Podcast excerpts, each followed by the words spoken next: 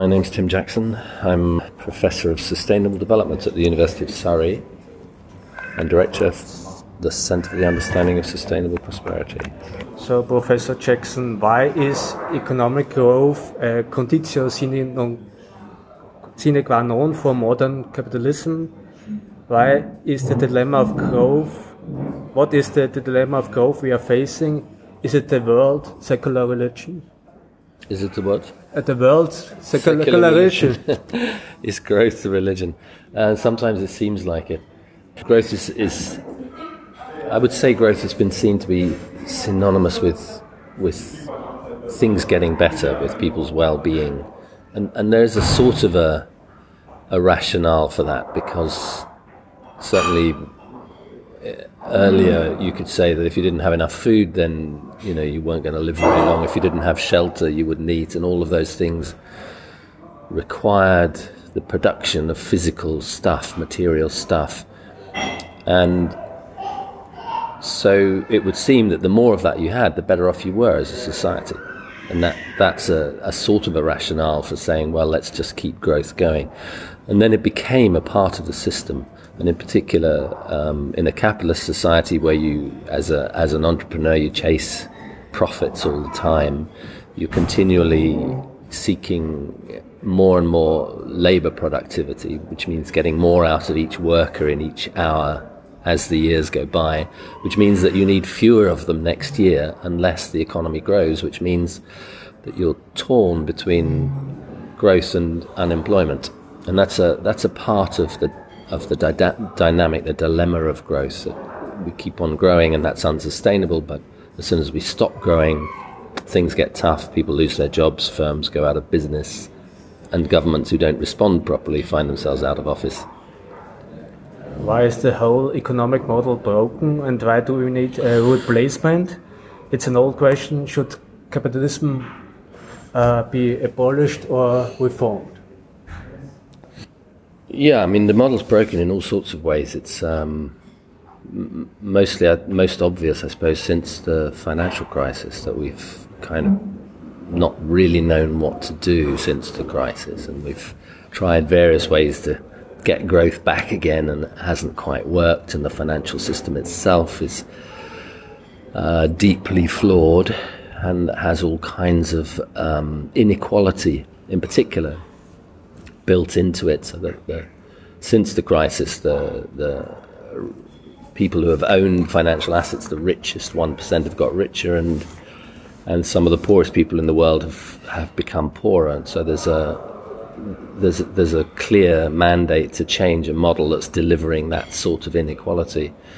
It is partly about capitalism. It is about the dynamics of capitalism. It's about uh, the way in which profit is generated, the way in which it is concentrated in the hands of of uh, too few people, and the way in which um, those profits pay no attention to the quality of life of of the poorest in society or of the planet, and so so perhaps the old questions about capitalism are worth asking again. That it is about time to come round and ask actually whether whether this capitalist model, certainly as it is, uh, is fit for purpose in the future. And I would argue probably that it's that it's that it's not. Whether that means you transform it or you overthrow it, I think partly depends how how you define capitalism. Is degrowth a solution?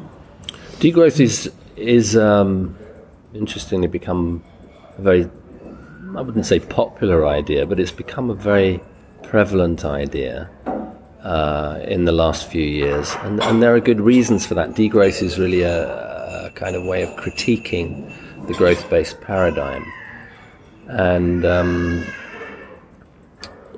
and asking the question, you know, is there an alternative? And that's a, that's a good question to ask. There, it's an essential question to ask.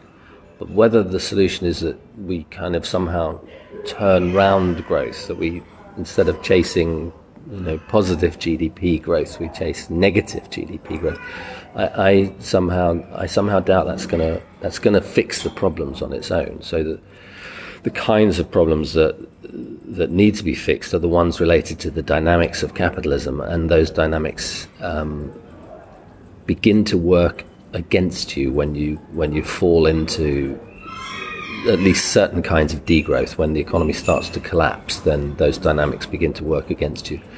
So the degrowth, the challenge for the degrowth concept is to show how an economy might work when it isn't relentlessly chasing growth.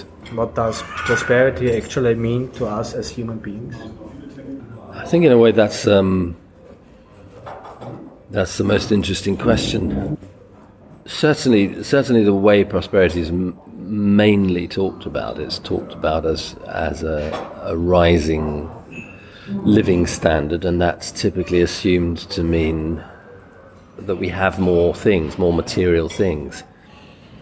But actually, beyond a certain level, the the needs of human beings are are not entirely material. They're they're at least partly social and psychological, and some might even say spiritual. Certainly, some sense of of of meaning or purpose is a is a large part of of what it means to be human, and and a large part of what we're continually seeking. Sometimes perversely seeking through a very consumerist society. And sometimes also not very successfully seeking, so that, that, that all this stuff that is supposed to be making us happier perversely doesn't appear to be making us all that much happier. And in the process of chasing after it, we sometimes lose sight of the things that matter, the sense of, of meaning and purpose in life. And so, a part of the job, I think, is to is to um, reconceptualize, to redefine prosperity, and to, and to say, you know, what does it mean? Obviously, if you don't have enough food to eat, you're going to starve, and nobody could say that that was very prosperous. Um, but beyond that point, beyond shelter, beyond beyond the obvious kind of sense of clothing and and protection against the elements and being physically nourished, actually, it is more about it's more about um, participation. It's more about being part of the life of society. It's more about having friends and family. It's more about having a, a community and a sense of community and being able to identify some sense of meaning in your life, meaningful work, decent work, contributing to society. And those factors are incredibly important to, to human beings, it turns out. Pope Francis criticizes, in order to see and care for our common house, the extreme consumerism. You call it an iron cage. Yeah, I I call it an iron cage because it seems like we're locked into it. I mean, it seems like a kind of cage. It seems like we don't have anywhere to turn other than consumerism, and that's that is how it looks certainly at the moment. And and it, the the bars of the cage, if you like, are are in part the structure of enterprise. The fact that enterprise is continually having to reinvent itself to chase novelty in order to stay ahead of the competition and on the other side, on the other hand, um, novelty excites us as human beings. We, we, we somehow, it's, it's uh, very seductive to have all these new things constantly paraded in front of us, and that novelty is a part of how, in the consumer society, we begin to construct prosperity, how we construct hope the world is a brighter, shinier place in the future than it is today, and and and we can prove it because we have all this lovely, shiny new stuff that lots of clever people have have laid in front of us, and so that's it's that sort of cage. It's a cage where the temptations to the human soul, to the human psyche, are exactly the things that the entrepreneurial system, the economic system, is is set up to deliver and that continual chasing after novelty becomes a part of the of the cage that confines us. What do you understand by the term consumerism theodicy? Theodicy. Theodicy is very well. It's an odd term to use in some ways because it's a very religious term, and when you're engaged in a secular debate, it's not always best to choose religious terminology. But it but the theodicy it's it's it's odd to me that there isn't a better, more familiar word for theodicy, but it goes it goes back to to Leibniz, to early philosophy, really, and the idea that actually God has something to answer for because the world in which he or she left us or installed us and and now does or doesn't watch over us depending on what your belief system um, says is not always a very happy one. It's not a it's not a one it's not one in which good things happen all the time even to the best of people. And sometimes very bad things happen to the best of people, to the people who deserve it least, and somehow we have to justify that. We have to we have to figure out where meaning lies in a world in which bad things happen to good people. And this was a particular problem in religion because we had an idea of a benevolent God. We had an idea of a God who made the world, created it in his own image. It was the best for us, and as Leibniz says, the best of all possible worlds. And yet somehow this best of all possible worlds has has bad things in it. And religious theodicy sought for some time really to, to kind of figure out what that meant for their ideas about about a deity, about an all powerful, benevolent deity.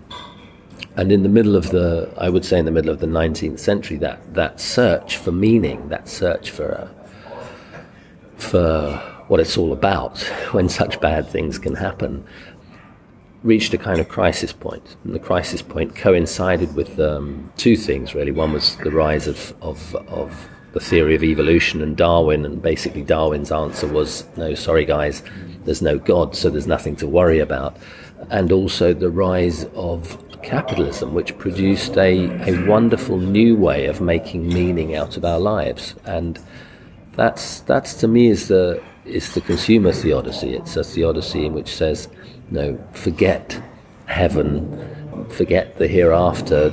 Paradise on earth is what we're after, and paradise on earth can be delivered by a kind of consumerism, and this consumerism can make sense of our lives and, and all of the tough questions that you want to ask about doing well and about being successful and about your children having a good life and about their life being better than ours. You can answer all of these questions in the consumer theodicy, at least, just by having more stuff. And of course, it's deeply flawed. It's as mm. flawed as, as, as Leibniz theodicy was, and as flawed as, as, as the theodicy of, of the 19th century was.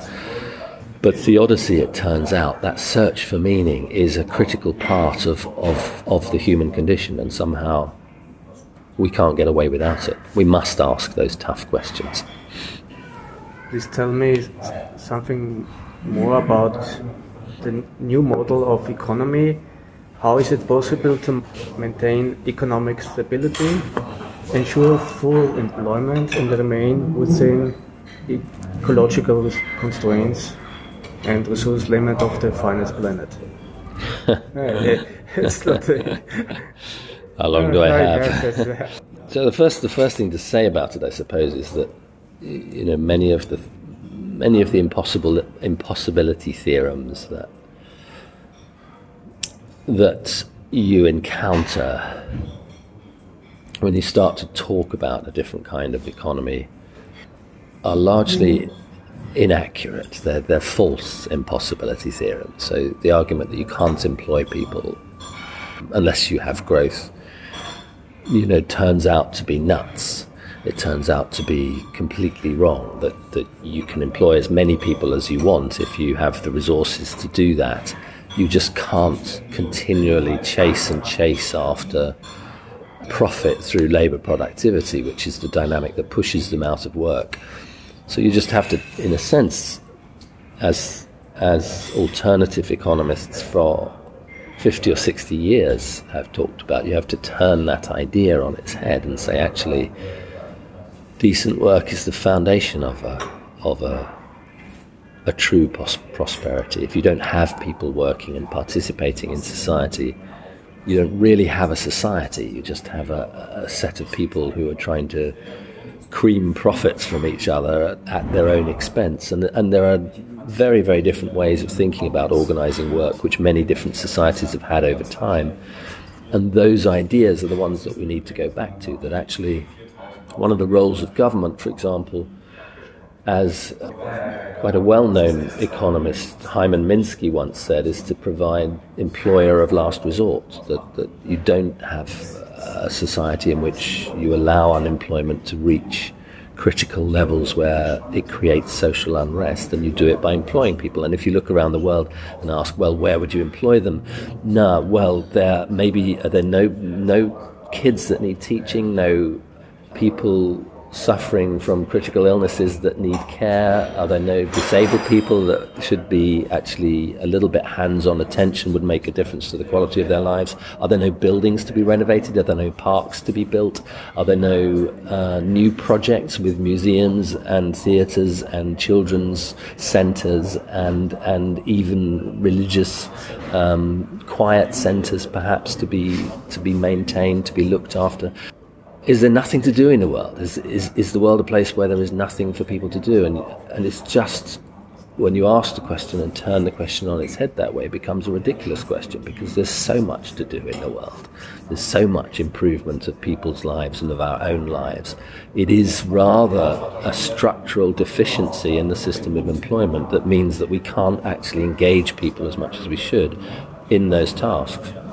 So, this is a part of what a different economy looks like. It looks like a place where people have decent work, where they are able to participate in society.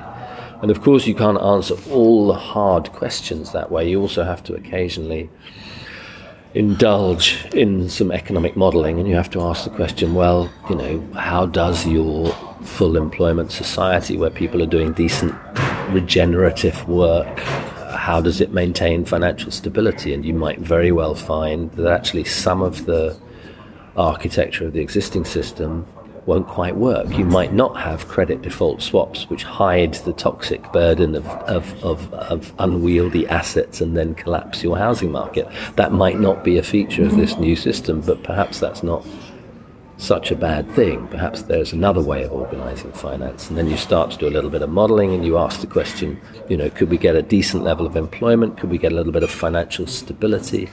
And do we have to have growth to achieve that? And you find actually there are as many possibilities out there as you can imagine for how an economy should actually work. And the task actually is, is just to articulate those possibilities, to test the kinds of institutions that you need to make them work, and then to get on with the job. Is there any political strategy to get from where we are to where you want us to be?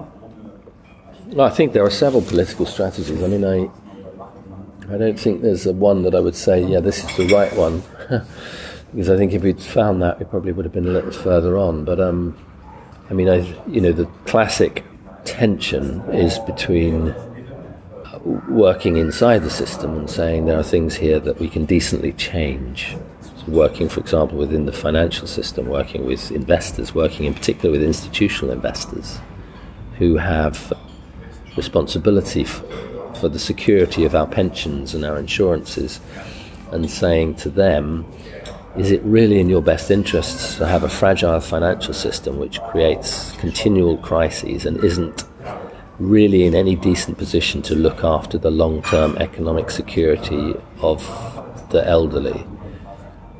Or would it m- be better perhaps to have a financial system that, that has longer, securer, more ethical returns? Better for your shareholders, better for people, better for society, better for the planet. And the astonishing thing, I think, is that there are lots of people inside the financial system who who think in exactly those terms and who work for exactly those ends. So that's that's a part of the model of change. But there are also those who, who work in, in policy, who work in government, who uh, find it harder. On the whole, they find it harder really to ask those tough questions because of the demands of electoral cycles. And that kind of leads you sometimes to wonder whether actually working outside the system is a better option. And that working outside the system isn't necessarily trying to tear the system down, it's just trying to build a different way of doing things. So, build different alternatives to a financial system, look at local mutual trusts to fund community projects instead of seeking large scale funding from banks, for example, or creating green bonds which can fund renewable investment, or simply doing some peer to peer lending, which is one of those things that's remarkably emerged from the from the internet world, from the electronic world, that we don't actually need these big institutions that are all designed to fail to accommodate our our need for some sort of financial smoothing and leverage. All of this can happen. It can't easily happen without some sort of governance, some sort of governance model that, that is open to it. And, and I think that's, uh, that's the most difficult question, really, how, you, how to bring policy round to the need for these changes. And I think that probably one of the things over the last few years that I increasingly feel is that they don't have a lot of choice. This is the last generation of politicians, I think, that has the luxury of, of choosing not to do something about a broken growth model because all the evidence suggests that the growth isn't coming back in the way that politicians would like it to, that the needs of, of the planet are uh, becoming more and more obvious. And in Paris, we signed up to an extraordinary agreement to limit carbon emissions, to, to, to, to, limit warming by less than one and a half degrees, which, which imposes extraordinary demands on our energy system. And the levels of inequality that we see in the world are giving rise to more and more social unrest. There is no model of going forwards in the way that politicians believed there was in the past. And, and that to me is not, it's not a brand new model of change. It's just the blindingly obvious that when, when those kinds of conditions face policymakers, the challenge of governance itself has to be transformed. You have to start thinking in different ways. There is no single model for policy change, but there are numerous avenues for change and not many possibilities for going on the way we have in the past. We've talked about growth. What about fairness? Does the third world have the equal right to a high standard of living? How much growth will be possible for the poor world? I mean, the, almost the starting point, really, for the whole analysis is asking the question how much growth is possible on the finite planet when you look at the evidence, it's, it's really, really clear where growth is needed. If you look at the relationship between life expectancy and income per capita, you find that for, for very low incomes, life expectancy improves incredibly fast for any increase in those incomes. So between five and ten thousand pounds per capita, life expectancy improves, it practically doubles from, from 40 to 75 or so. And then after that point, you have a lot of countries who have managed to achieve a life expectancy of 75, 80, even higher on incomes that are around about $10,000 per capita. And then you have countries who, who earn 60, 70, 80, 90,000 dollars per capita on average with no more life expectancy. There's a point at which growth stops delivering the same kinds of returns. When you look at the data on infant mortality, it's even it's even more striking that all you have to do really is to bring people's incomes up to about five or ten thousand pounds on average globally, and you completely almost eliminate infant mortality. And after that point, you don't get so many gains in terms of in terms of basic indicators of health like life expectancy and, and infant mortality. And so it's it's absolutely clear that from a humanitarian perspective, it is that's where growth is needed. Growth is needed. Income growth is needed. Real access to better conditions of life is needed in those poorest countries for basically humanitarian reasons when you look at those statistics, it's just it's just very stark that, that if you want a fairer world, if you want a world in which a tenth of children don't die before their fifth birthday, then that's where you put the effort. That's where you you put the effort to, to grow the economy, to improve conditions of life, to increase people's incomes, to give them decent health and decent education systems. And while we are in any sense under a kind of scarcity of, of global resources, and while we're under in any sense a, a scarcity of ecological limits, it's blindingly obvious that we shouldn't be making, you know, fast cars and big yachts for the richest people in the world. We should just be providing basic access to education and health for the poorest in the world. And if you're talking about, you know, the goods that growth can do, that's where it can do it. Does technology provide an escape from the biophysical limits to growth? Um, technology is, is, is important. I mean, it's vital, really. All, none of none of the transformation of a world of nine, ten billion people by the middle of this century is going to be possible without technology. But it isn't on its own a solution. It's not something that we can expect to solve all of our problems without thinking about the system that's created those problems. It is an essential part of that solution, but it's we shouldn't think of it, I think, as a kind of a, um, a sort of panacea, something that we can just call on miraculously to solve all those problems. And in particular, we need to figure out how we have a financial system that invests in the right kind of technology, the technology that can actually make things better. And that, that, that's a deeper question. It's not just you know, can we have a few clever people inventing a few clever devices that will make energy without calling on fossil fuels at all? That is a, a deeper question about the structure of the economic system, and those are the questions that we need to be asking. That's two questions. An actual and very British question. Yeah. Is the Brexit a real possibility? what could yeah, it's a possibility. it's a possibility. What, what, would be the consequences? Uh, economic. I don't know. I, I, you, I, I think. Uh, I mean, it is a possibility. Sadly, it is a possibility. I mean, the UK has always been a little bit ambivalent about its role in Europe. Certainly, kind of slightly suspicious of, of uh, over top-heavy regulation and governance, and and also with a sort of sense of independence that comes probably from having a, a, sh- a, small, short, narrow passage of water between the mainland and and the island. And those are conditions that are, you know, partly cultural, partly geographical, partly economic, that have haunted the relationship between the UK and Europe. My own feeling is that, that it would be a it would be a deep error, it would be a mistake for the UK to to leave the European Union, and I really hope that it doesn't happen.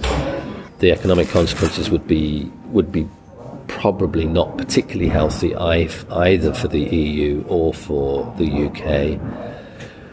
And I think in some ways worse than that is that the the cultural consequences, the social consequences would be it would it would be like turning back history. It would be like turning back a world in which actually Europe achieved a level of coherence and commonality and sociality and saying we're going back to the individual warring of nation states against each other. And I think that's a backward step. I, I, I very much hope that people will vote to stay in in June. Thank you for the interview.